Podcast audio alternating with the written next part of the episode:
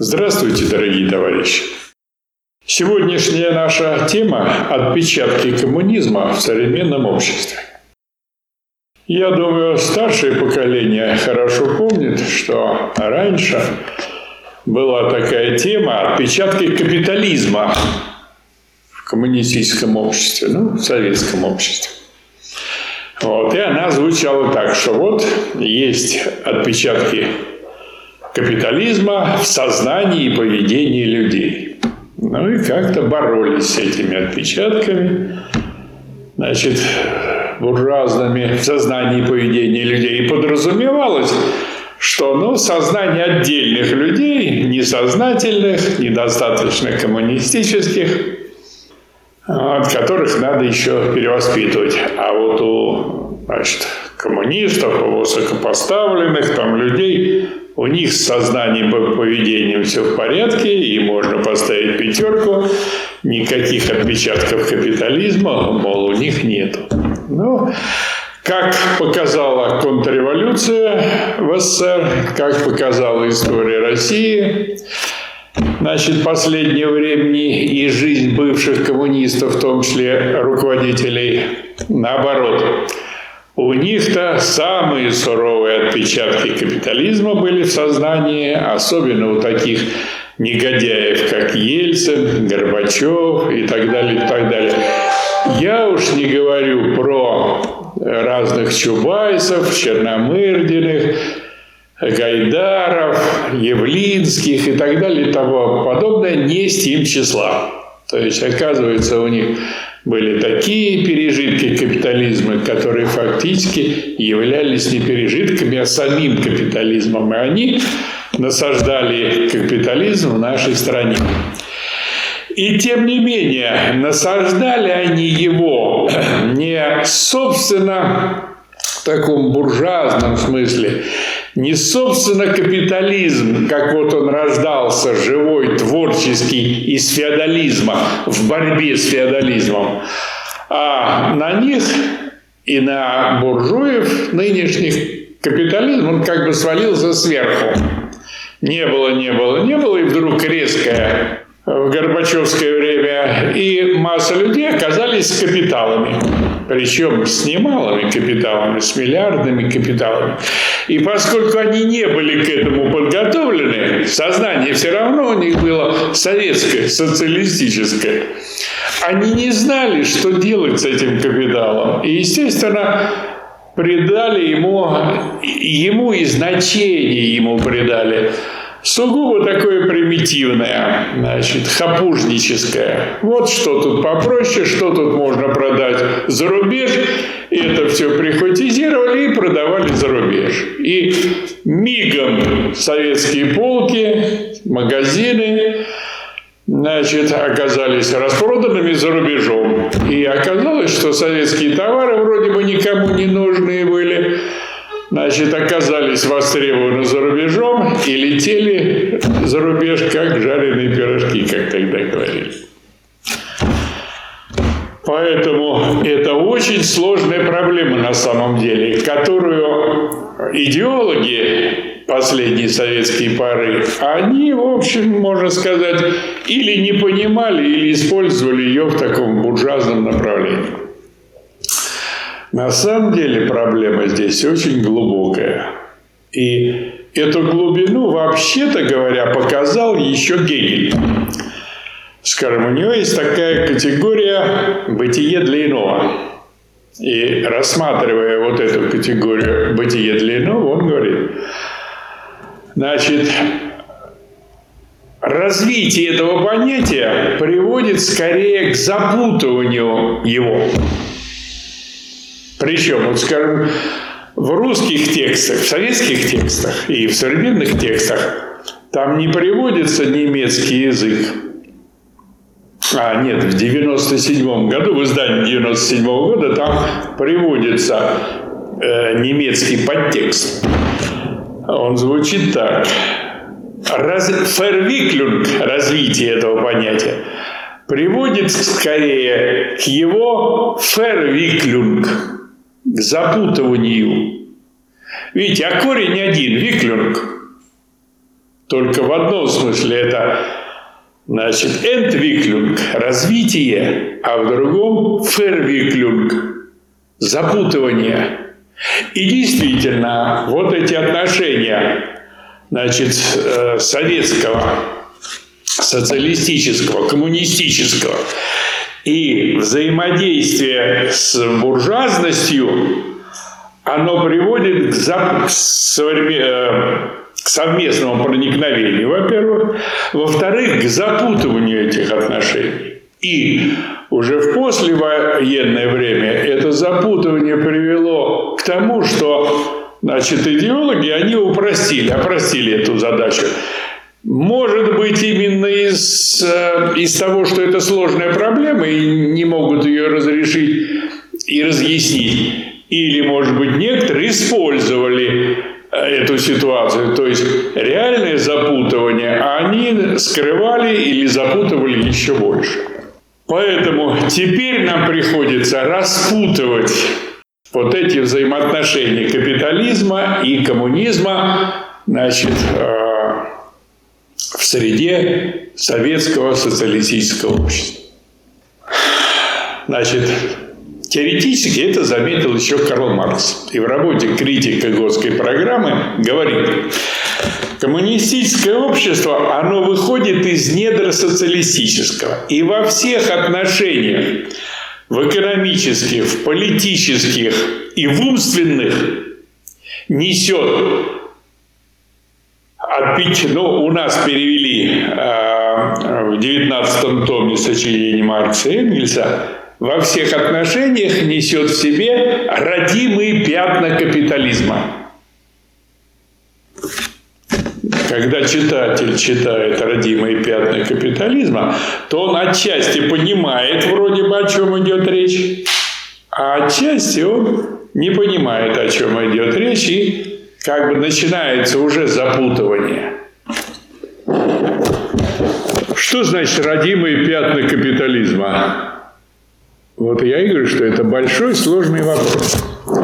Большая сложная проблема.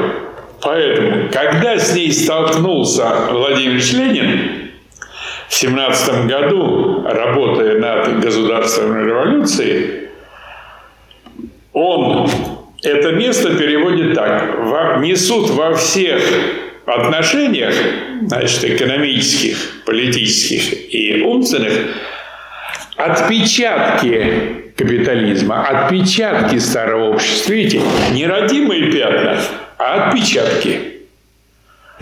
Ну и, скажем, возникает, возникла такая разница между переводом Института марксизма-ленинизма, который они сделали в 1961 году, и переводом Ленина, который, они, который Ленин сделал в 1917 году. Почему Ленин так сделал, а эти тунеядцы, идеологи тогдашнего времени, в 1961 году, значит, вернулись как бы к подлинному переводу. Почему? Потому что Марса действительно на немецком языке это звучит Муттермален. Муттермален. Родимые пятна. Э, родимые пятна. Имелось в виду родимые пятна э, капитализма. Мутер – мать с немецкого, мален – родимое пятнышко, родимое пятно. И, и в 1961 году перевели, да, вот очень правильно, филологически точно, буквально дословно родимые пятна капитализма. Но э, Маркс тогда впервые как бы углубился в эту проблему в споре с лоцальянцами, значит, другими там э, категориями о том, как возникает это общество, при каких обстоятельствах. И в этой критике Готской программы там много таких нюансов Маркс разъясняет. Он столкнулся э, как бы впервые с этой проблемой. И это, конечно, гениальность человека, что он указывает на эту проблему. Хотя вот в этой ситуации борьбы, спешки, дефицита времени, видимо, не успевает как следует отрефлексировать и дает это в форме образа родимых пятен. Поэтому, когда Ленин, э, надо сказать, в относительно свободное время, когда он скрывается от врагов и занят именно буквально научной работой только, он переводит это отпечаток. Тут тоже вот э, трудность этой проблемы видна из того, как Ленин выходит из этой проблемы. Значит, по-немецки отпечатки есть специальные два слова. Дрюк и айндрук. Значит, там несколько значений. Отпечаток, след, рукопожатие, еще там какие-то, значит, значения слова. В том числе знак и признак. Но это не, э, вот эти отпечатки, они не знаки и не признаки, они связаны с самой сущностью материи, значит, которой они принадлежат. Поэтому э, э, Ленин нашел, конечно, очень хорошее э, словечко для передачи вот этого смысла. Отпечаток. Причем, если у Маркса, значит, там отпи- э, родимые пятна во множественном числе, то есть это вот еще раз подчеркивает, что это какой-то образ, то не, не подчеркивает, а он пытается выразить это через образ родимых пятен, то а, Ленин решает именно понятийную и терминологическую задачу. Дает термин «отпечаток» в единственном числе. И, конечно, вот это вот, э, значит, вот этот перевод и вот это направление, оформление и направление мысли как отпечаток капитализма в новом обществе, он, конечно, дает тут серьезную такую почву для углубления и для распутывания вот этого, значит, фервиклюнга. А, но, тем не менее, как показала практика, теоретическая, теоретические дискуссии по этому поводу, никакого особенного распутывания не произошло фактически до середины 80-х годов, а точнее до 1986 года. Дело в том, что до этого времени, в 70-х годах, проходила теоретическая дискуссия экономистов как раз вот по этому поводу. И вот эти вот родимые пятна капитализма, они привели к тому, что часть экономистов, она считала, что вот э, социализм с родимыми пятнами – это одно общество, а коммунизм без пятен – это вот другое общество. И у них получилось как бы два способа производства – социалистический и коммунистический. Это неверно. Способ производства один, общество одно. Но оно противоречиво и в переходный период борьба с капитализмом, с социализмом, с капитализмом по принципу кто кого, и в социализме борьба социализма с отпечатками значит, капитализма борьба э, с капитализмом вот в этой форме, в новой форме. Поэтому борьба, она носит принципиальный характер. И у э, Ленина есть такое хорошее выражение для социализма, для понимания социализма вообще. Социализм есть уничтожение классов. Имеется в виду до конца, в принципе, вместе с отпечатками. А раз борьба, значит, за уничтожение классов, или есть уничтожение классов, то тут тоже идет вопрос, кто кого. То есть или социализм побеждает классы, в том числе с отпечатками или его, или эти классы, или отпечатки побеждают социализм. И тут нужна серьезная работа на эту тему, но она не была проделана. И вот в 1986 году, наконец, Значит, Михаил Васильевич осознал эту проблему и объяснил в своей книге. «Социализм как разрешение разрешение противоречий в социалистическом обществе, как первой фазе коммунизма, что? Отпечаток капитализма есть в сущности коммунизма. То есть это не какой-то внешний предмет, а он находится в самой сущности и отрицает коммунизм в его сущности. Он является отрицательным моментом самого коммунизма. А это уже значит, непростой момент, это не выдумки, это не субъективизм, это не что-то иное. И это как раз требует сосредоточенности на этом вопросе. И с точки зрения науки, с точки зрения сознания общественного, сознание до этого дошло. Михаил Васильевич разрешил эту проблему и показал вам, что делать. Поэтому беритесь и решайте. Но, как говорит Гегель в предисловии к философии права, сова Минервы вылетает ночью, когда действительность уже закончила свое существование, и философия лишь серыми красками мажет по серому, разъясняя это дело. Но жизнь уже закончилась. И действительно, 86 год – это уже начало перестройки. Это уже Горбачев пришел к власти, и Горбачевщина уже понеслась значит, по СССР и по всему миру, как тогда пели в частушках. По России мчится тройка, Мишка, Райка, перестройка.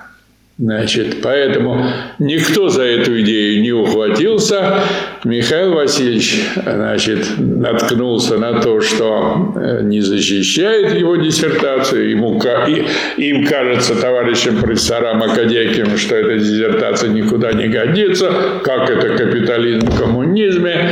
Это несерьезно. И пришлось ему, значит, защищаться несколько раз. Тем не менее, значит, вот эта вот последняя жизнь, она опять заставляет углубляться, значит, в эту тему, заставляет э, углубляться вот в это запутывание, и мы, собственно говоря, и занимаемся тем, что углубляемся и распутываем, значит, эту тему и проблему. Поэтому можно сказать,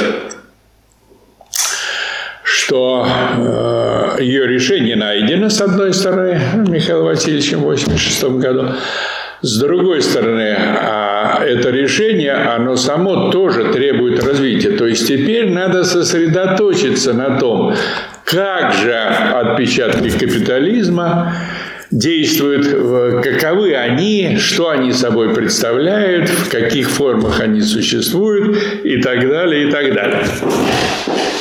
Ну и тут надо сказать, что, во-первых, отпечатки – это всеобщая категория.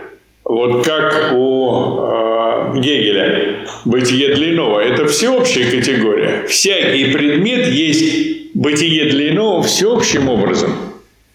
Скажем, э, для человека, значит, или сам человек. Да, он является бытием для иного. Я для родителей. Пока жили родители, вот я для них работал, жил, существовал, значит, помогал там и так далее тому подобное. Я для детей, то есть детям там помогаю, поддерживаю. Или наоборот, да. Теперь я для каши, для масла, для картошки, для всего продукты делаю для того, чтобы я их потреблял. Ну и так далее. Да, для товарищей по партии. Вот делаю, значит, исследования, докладываю о результатах своих исследований и так далее. То есть я есть вполне бытие длино. И так каждая вещь. То есть это всеобщая категория. И все вещи для меня, в свою очередь, да? Поэтому отношения вот эти, которые открывает, значит, э, категория понятия отпечаток, они всеобщие. Эти отпечатки капитализма в социалистическом обществе, они есть во всем. Марс отмечает, что они в экономических отношениях есть, да, во, всех, во всей экономике. Во всей вот какую область не возьмешь, в ней есть отпечатки. Советы. Взять советы. Вроде советы, советская власть, вот она установилась, она властвует. В ней есть отпечатки? Есть, конечно. Она пронизана этими отпечатками. И мне долгое время было непонятно, что вот э, Центральный комитет ВКПБ, да и КПСС потом, много раз ставит вопрос об оживлении деятельности Советов. Вроде бы народу дали власть, они советами занимаются, руководят там всей политической и экономической жизнью. А партия говорит, что вот что-то, значит, надо оживлять. Что-то они там чуть ли не умерли. Конечно, они они тоже поражены отпечатками. В них проникают буржуазные элементы они в этих советах проводят не власть трудящихся, а какую-то свою власть, и власть своих, так сказать, там, ну, коллег или там собизнесменов или еще каких-то дельцов-варюк, бюрократов, взяточников и так далее.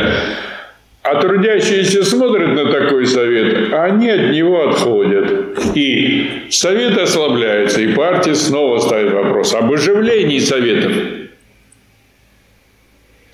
И, э, кстати, сам вот этот переход выборов э, с предприятий на территории в 36 по Конституции 36 года, вот я думаю, что он как раз обусловлен вот этой борьбой. То есть накануне войны, которая приближалась и которую видело руководство, значит, э, в Советах, видимо, в значительной мере ослабла пролетарская струя. И, значит, не было уверенности, что, особенно там где-то в Сибири, значит, там на Дальнем Востоке, скажем, в Москве тут, в Ленинграде, вот в этих центральных городах крупных, промышленных, тут рабочий класс более-менее держал это под контролем. А там, скажем, вдали где-то, скажем, в семействе Павлика Морозова в Сибири, да, там в советы проникли как раз кулаки, они уже овладели советами, они уже тут руководят, они уже тут делают мелкие делишки. И когда пионер Павлик Морозов говорит, вы что ж прячете хлеб? Они сошли возможным убить младенца. Потому что он посягает на собственность. Мешает им заниматься бизнесом, мешает им богатеть. И Павлик Морозов был убит. И до сих пор идет эта борьба за Павлика Морозова. Сколько обвинителей сегодня появилось у Павлика Морозова. И много и защитников, в том числе выдающийся Владимир Сергеевич Бушин, который довел эту борьбу до конца и рассказывает, как вот эти значит, противники Павлика Морозова современного времени сами значит, э, погибли при совершенно каких-то таких некрасивых обстоятельствах. Причем он рассказывает, как он был в Париже, и его пригласили посмотреть передачу там эту. И он в передаче увидел, и из передачи узнал, как вот эти вот противники Павлика Морозова погибли. Так что э, борьба вот эта вот и путаница вот эта вот, она очень большая. И Отпечатки требуют поэтому очень большой сосредоточенности. Хорошо, что мы открыли эту тему, как-то обозначили ее, показали ее важность, но я думаю, что теперь Теперь, значит, надо конкретно заниматься этим, этими исследованиями. Я думаю, что найдутся молодые исследователи, которые, значит, вот эту вот тему они изучат, расскажут и покажут. Хотя кое-что можем рассказать и, э, значит, показать и мы. Например, значит, отпечатки капитализма. Отпечатки какого капитализма проявились э, в нашем советском социалистическом обществе? В нашем советском обществе проявились еще отпечатки того старого капитализма. Старый капитализм – это тот, который только еще раскололся и только еще вот возникло социалистическое общество. И сознание у предпринимателей и у, так сказать, вот этих буржуазных элементов, оно еще было то. Но теперь, когда воз... после войны, когда возникла мировая система социализма, капитализм изменился. И, скажем, вот сейчас много говорится, говорят разные товарищи о так называемом посткапитализме, что вот у нас развивается, и вот-вот настанет время посткапитализма, вот какое-то будет общество странное, вот некоторые говорят, что будет там концлагерь, для основной массы населения, ну и пугают такого рода пугалками. Я говорю, что посткапитализм – это общество, которое возникло с появлением мировой системы социализма. Как только возникает мировая система социализма, старый капитализм рухнул.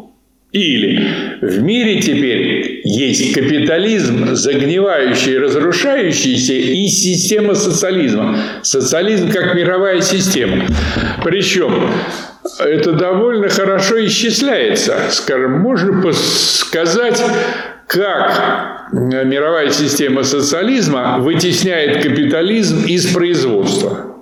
Скажем, если в 22 году социализм производил 1% мирового валового продукта, при всей абстрактности этого показателя финансового, он очень абстрактный, довольно пустой, но вот какие-то такие общие вещи он может показать, скажем, можно исчислить там валовый внутренний продукт СССР вот этого времени 22-го, там 21-го разоренной России. Значит, 21%. И, наверное, это правильно было.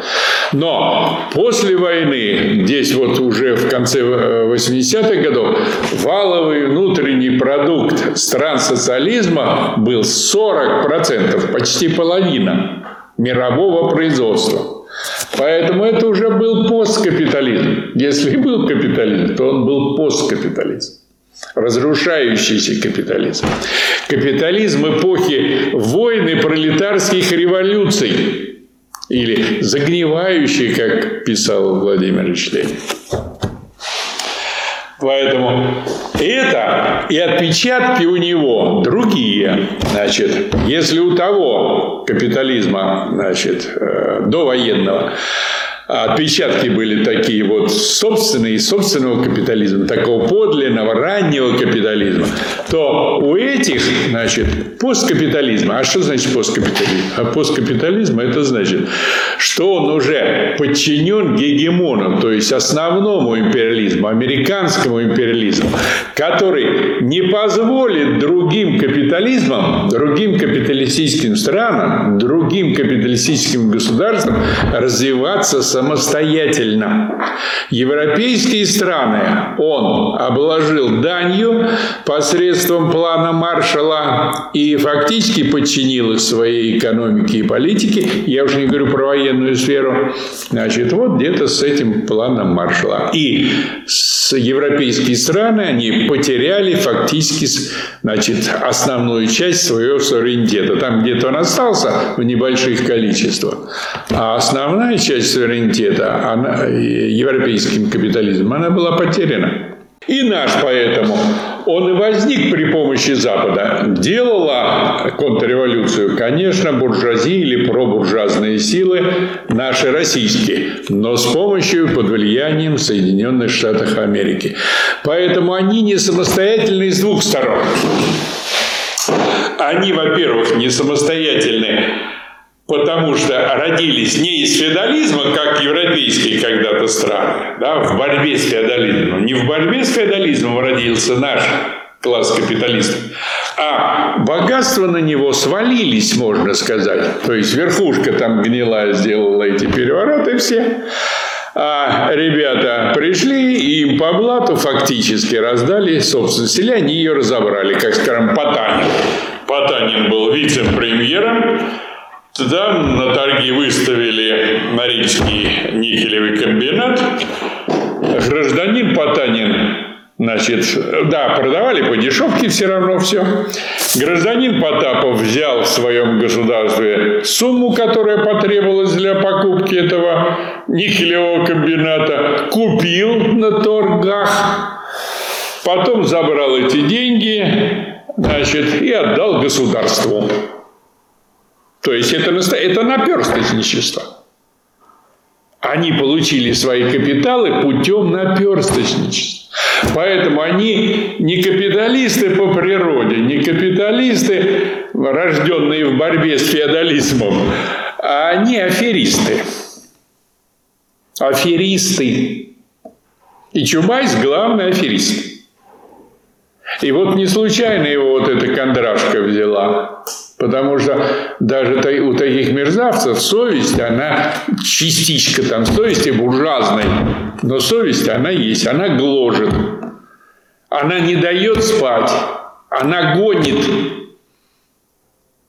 Как, скажем, первые олигархи, они сбежали из России, они бегут от судьбы, потому что они боятся за свои наворованные деньги – или Ходорковский да, за свои преступления. На Запад сбежал.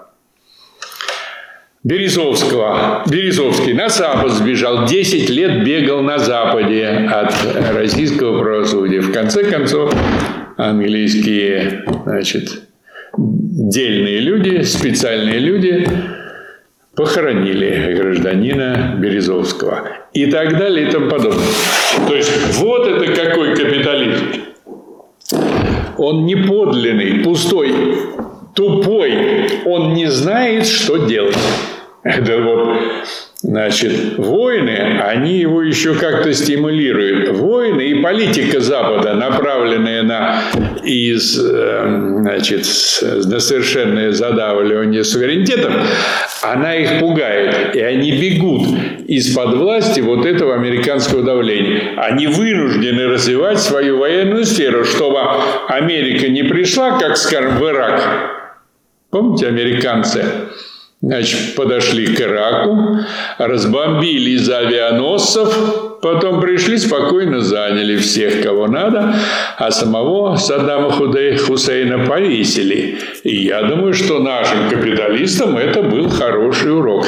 И с Саддамом Хусейном, и с э, Мубараком в Египте, и, конечно, с Муаммаром Каддафи в Ливии которую тоже убили на улице, и да еще и потом и поиздевались. Вот эту вот картинку с издевательствами над откровавленным Каддафи потом демонстрировали по всему миру. А Хиллари Клинтон прислали ей, значит, видеоролик, и она так с таким с довольным видом, ха, ей нравится, что над Каддафи издеваются таким каким-то изуверским методом, жестоким способом.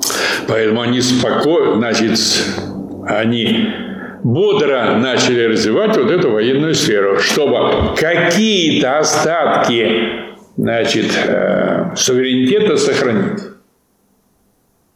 И только военная сфера позволяет сохранять суверенитет. Только развитая армия в развитом государстве позволяет сохранять суверенитет. Что такое суверенитет? Суверенитет – это верховная власть. Вот кто верховная власть, тот и суверенитет. Или советы, или президент. Соответственно, разделаться с этой верховной властью, значит, в одном случае тяжело, советы-то они по всей стране, какие бы они там ни были с отпечатками, но они по всей стране. А, скажем, с президентами очень легко. Приехали, побомбили, повесили. Приехали, побомбили, приехали, значит, вот избили и на дороге пришибли этого самого Муаммара Каддафи так и наша публика, она боится вот этого сюжета. Она поэтому пытается э, развить армию в целях сохранения вот этого суверенитета. Поэтому, ну, борьба разворачивается теперь уже не на шутку. Уже организована Европа против России и, понятно, под началом Соединенных Штатов Америки. Зачем это нужно Америке? Америке, Америку пугает ядерная держава Россия, и еще больше пугает ядерная держава Китай. Поэтому Америка занята тем, чтобы с помощью Украины разрушить российский суверенитет и потом с помощью России разрушить Китай. главный враг у США, конечно же, Китай. Но Америке не справится Китаем, э, с Китаем в одиночку. Ей нужен или союзник Россия, значит, или разрушенная Россия, которая не может, не сможет помогать Китаю. Поэтому Америка и разрушила Украину, считай, направила ее против России. С помощью России пытается, значит, или разрушить, или, по крайней мере, а, овладеть полностью суверенитетом России. Поэтому эта борьба носит вот такой вот глобальный характер. Это не какая-то стычка Украины там с Россией или России с Украиной, а это мировая борьба. Это мировая борьба отпечатков капитализма и самого капитализма его гниющего и саморазрушающегося в значительной степени в Америке, значит, против остатков отпечатков коммунизма в России и против коммунизма Китая. Ну а отпечатков коммунизма в России, их, собственно, ну, полно. И такого если хотите, позитивного свойства и негативного свойства. Позитивного свойства я имею в виду борьбу коммунизма с современным капитализмом в России. Она не прекращалась. И, скажем, я могу вспомнить так есть ну, хороший такой общий пример. Скажем, вот в России не произошло того страшного ленинопада, который произошел в других странах, в бывших республиках Советского Союза, который происходит еще и сейчас, завершается еще и сейчас в Украине, в Латвии, в Эстонии, в Литве. Почему в России этого не произошло? Не потому, что у нас такие, значит, добрые, понятливые буржуа, а потому что они сразу наткнулись на суровое сопротивление. Собчак наткнулся на суровое сопротивление в Ленинграде. Значит, первая такая, ну там много было стычек, но такая вот первая заметная стычка, и прокатившаяся тогда и по телевидению в 600 секунд дважды или трижды показывали вот эту борьбу за флаг над нашим домом политического просвещения. Вот Собчак решил, что снять надо этот флаг, что он там висит, у нас уже демократическое общество, а коммунисты тут, значит, что-то там продолжают. Вот, товарищи коммунисты, Российская коммунистическая рабочая партия тогда организовали на крыше этого, сколько там этажей-то, я не помню, пять или шесть. На крыше этого высокого здания организовали пикет. Круглосуточный. Причем уже последние несколько недель стоял этот пикет ежедневно. Дежурили. В том числе уже тут вот осень была, где-то октябрь, наверное, или ноябрь. Холодно, холодные ночи в, в, в Ленинграде уже в это время. Но, тем не менее, народ держался, дежурил, залезал туда, значит, каждый день. Смены же были. И дежурили. Но где-то, значит, вот уже в последних числах, э, наверное, это был, если не конец октября, то ноябрь, подогнали массу техники, нагнали милиции. Вот, я как раз в, это, в этот момент был там на этой крыше, заарестовали меня, поиздевался, там был такой начальник 27-го отделения милиции – полковник или подполковник Куть. Вот. Вот он, значит, с группой, ну, с отрядом милиции нас зарестовал, снял оттуда, подогнали большие такие краны высотные, спилили значит, этот флагшток железный и сняли знамя. И это была заметная битва. Я говорю, 600 э, секунд несколько раз показывал в новостях. А это была тогда очень популярная программа. Ее смотрела пол Петербурга. Или, скажем, другая была битва на Московском вокзале. Там стоял бюст Ленина. Собчак, собчаковцы решили снять этот бюст Ленина Тогда мы устроили там дежурство тоже круглосуточное. Каждый день несколько смен сменялись и дежурили днем и ночью. Но все равно через месяц или полтора, я не помню уже, Значит, Собчак опять ночью, что-то мы там как расслабину, как-то ослабили. Там оставались один или два человека на дежурство, мол, присмотреть. А собчаковцы опять, значит, нагнали техники, нагнали людей, отстранили этих дежурных, сняли памятник, увезли, и сейчас он еще сохраняется у них там на задворках. Другой яркой схваткой против ленинопада в Ленинграде была ситуация вокруг захоронения Владимира Ильича Ленина на Волковском кладбище. Это было как раз э, в день памяти Владимира Ильича Ленина 21 января 1992 года. Значит, э, тогда ведущий новостей в 20 часов вечером Александр Рожнов, по-моему, была его фамилия, вдруг объявил в конце новостей, что, мол, сегодня ночью в Ленинграде на Волковском кладбище состоится перезахоронение Ленина вот к могиле матери. И я думаю, не только я, а многие ленинградцы, да и даже не только ленинградцы, а России вздрогнули от этой неожиданной новости. Но поскольку это в серьезной программе и серьезным таким образом было сказано, ну, пришлось верить. Пришлось верить, но это как-то поставило в такой ступор. Вот, невольно мысль заработала. Что делать? Не приходило ничего в голову, как поехать на кладбище – и, как оказалось, ни одному мне пришла такая мысль. Через несколько минут позвонил мой товарищ, говорит, Александр Сергеевич, я тогда был одним из руководителей организации партийной, Значит, Александр Сергеевич, что делать? Слышали вы? Слышал, я говорю. Да что делать? Я говорю, да что делать? Надо собираться и дать отпор. Ну так как, где собираться? Я говорю, так собираться поближе к кладбищу. Давайте на выходе из метро у московского вокзала. Когда? Ну, сколько на сборы нам, чтобы обзвонить еще других товарищей? Значит, ну, часа через два. Значит, где-то там в одиннадцать. Вот.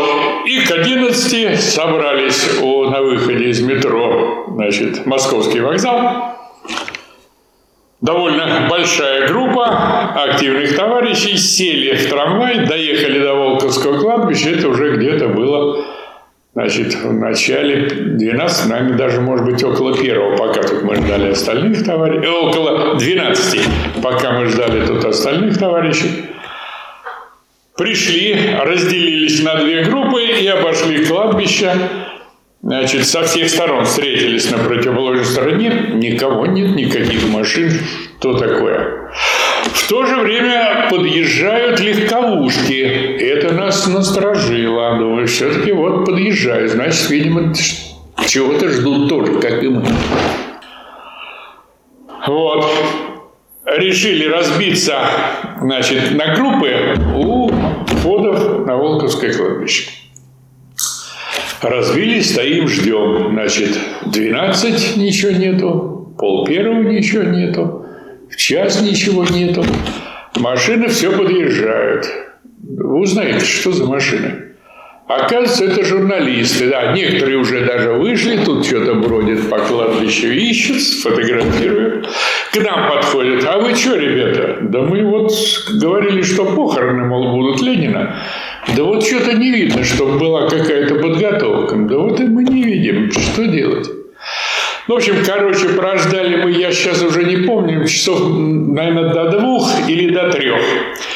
Журналисты нас попросили сфотографироваться. И уже тут начали расходиться товарищи, ты говоришь, что, мол, ничего не будет. Но все-таки еще такая довольно солидная группа осталась. И нас фотографировали. И на следующий день в газете «Вечерний Ленинград» стало быть это за 21 января 1992 года в «Вечернем Ленинграде» на первой странице мы там стоим. В том числе я там стою, значит, на этой фотографии. Вот. Но подождали, подождали, поняли, что ничего нет, ничего не будет, и журналисты начали разъезжаться. Значит, ну и мы пошли по домам, поняли, что это авантюра. Это была подготовка э, или проверка общественного мнения к тому, как общество прореагирует на такое захоронение. И мы показали, что вот так вот мы э, прореагируем. Пришли на кладбище с палками бить тех, которые хотят выступить против народной воли. Поэтому посмотрели, посмотрели, они не поняли, что лучше вообще с этим не связываться. Вот. Начали там кампанию по выносу тела из мавзолея. Тоже наткнулись на сопротивление. В конце концов Владимир Владимирович Путин им заявил публично, что не надо трогать Владимира Ильича. Спокойно, и пусть будет спокойно. И, и, на мой взгляд, этого не нужно трогать. Во всяком случае, до тех пор, пока есть, а у нас есть очень много людей, которые с этим связывают свою собственную жизнь, свою судьбу, связывают с этим определенные достижения прошлого советских лет, э, э, достижения советских лет. А Советский Союз так или иначе, безусловно, связан э, с вождем мирового пролетариата Владимиром Ильичем Лениным. Что очень забираться? Зачем? Надо просто идти вперед и все, и, и, и развиваться активно. Я думаю, что, конечно, в этом смысле Путин правильно говорит и объясняет своим буржуям, что если вы сунетесь в эту область, то получите неспокойствие. Какое? Еще более сильное, чем вот это вот первое сопротивление, на которое они наткнулись. Так что я думаю, это тоже такой был очень мощный акт сопротивления и показ общественному мнению, что в обществе есть силы, которые готовы защищать даже те остатки коммунизма, которые еще остались в том обществе. Так что вот так вот, дорогие товарищи, борьба с ленинопадом, она была очень острая, и она фактически продолжается и сейчас. То, что до сих пор похоронщики есть, э, захоронители тела Ленина и вынос его из мавзолея. Есть, кстати, последний сюжет на эту тему с гражданином Алфеевым, больше известным как Иларион. Знаете Илариона?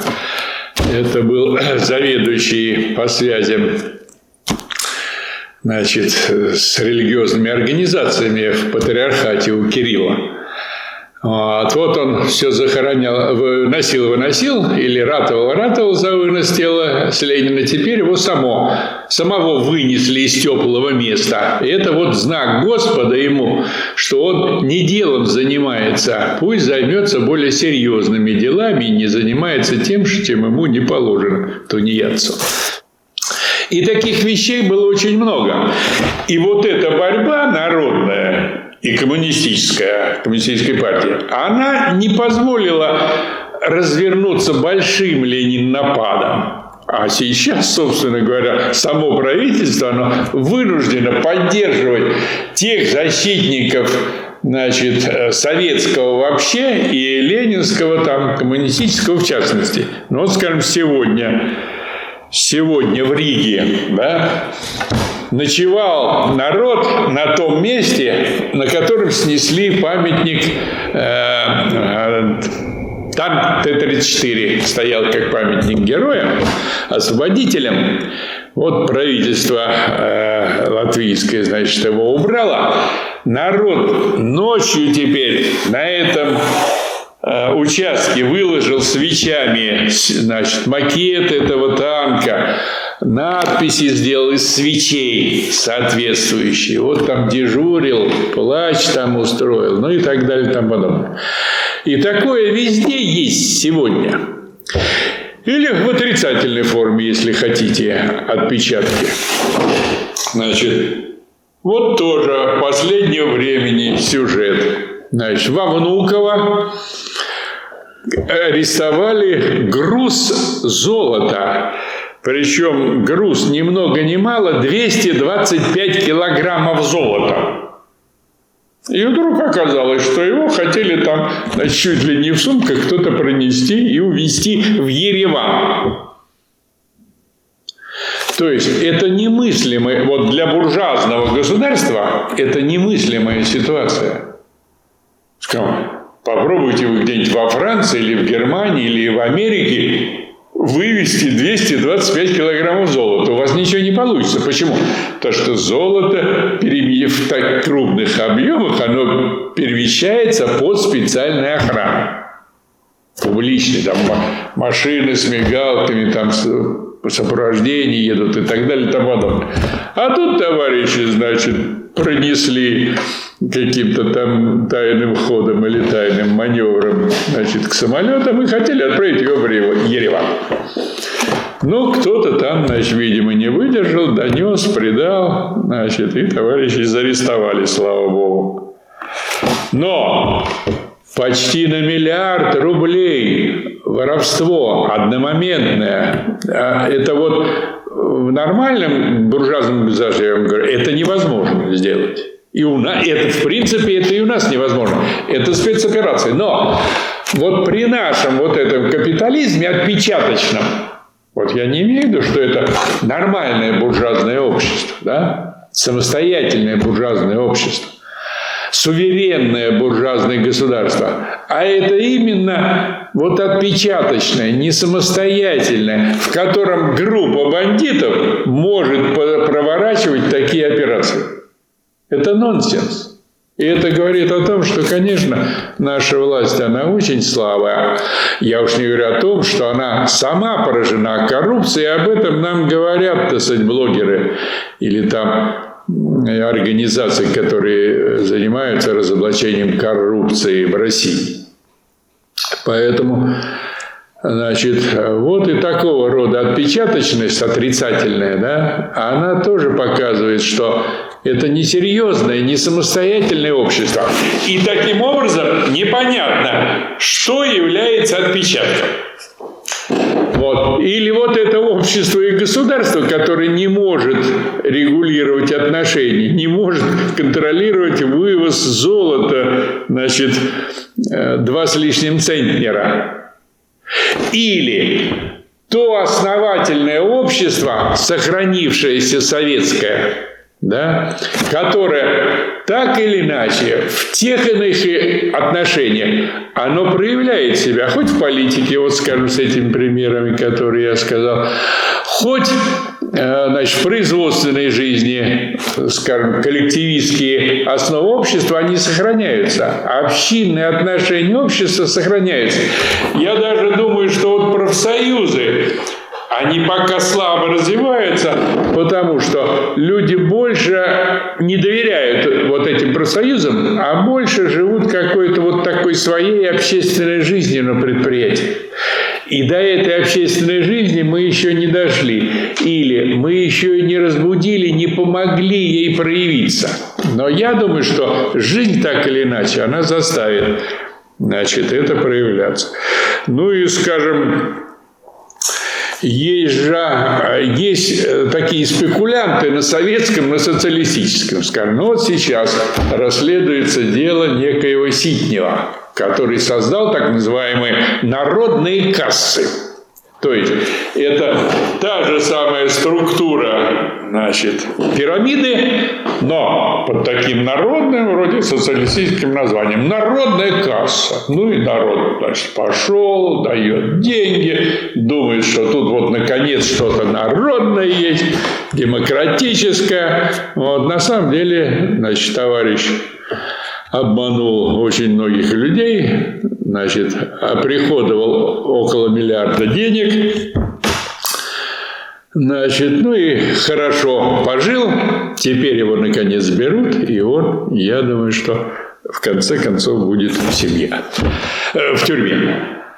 А, поэтому борьба вот этого коммунистического общества, она проявляется сегодня как во-первых, советское просвещение в буржуазном обществе.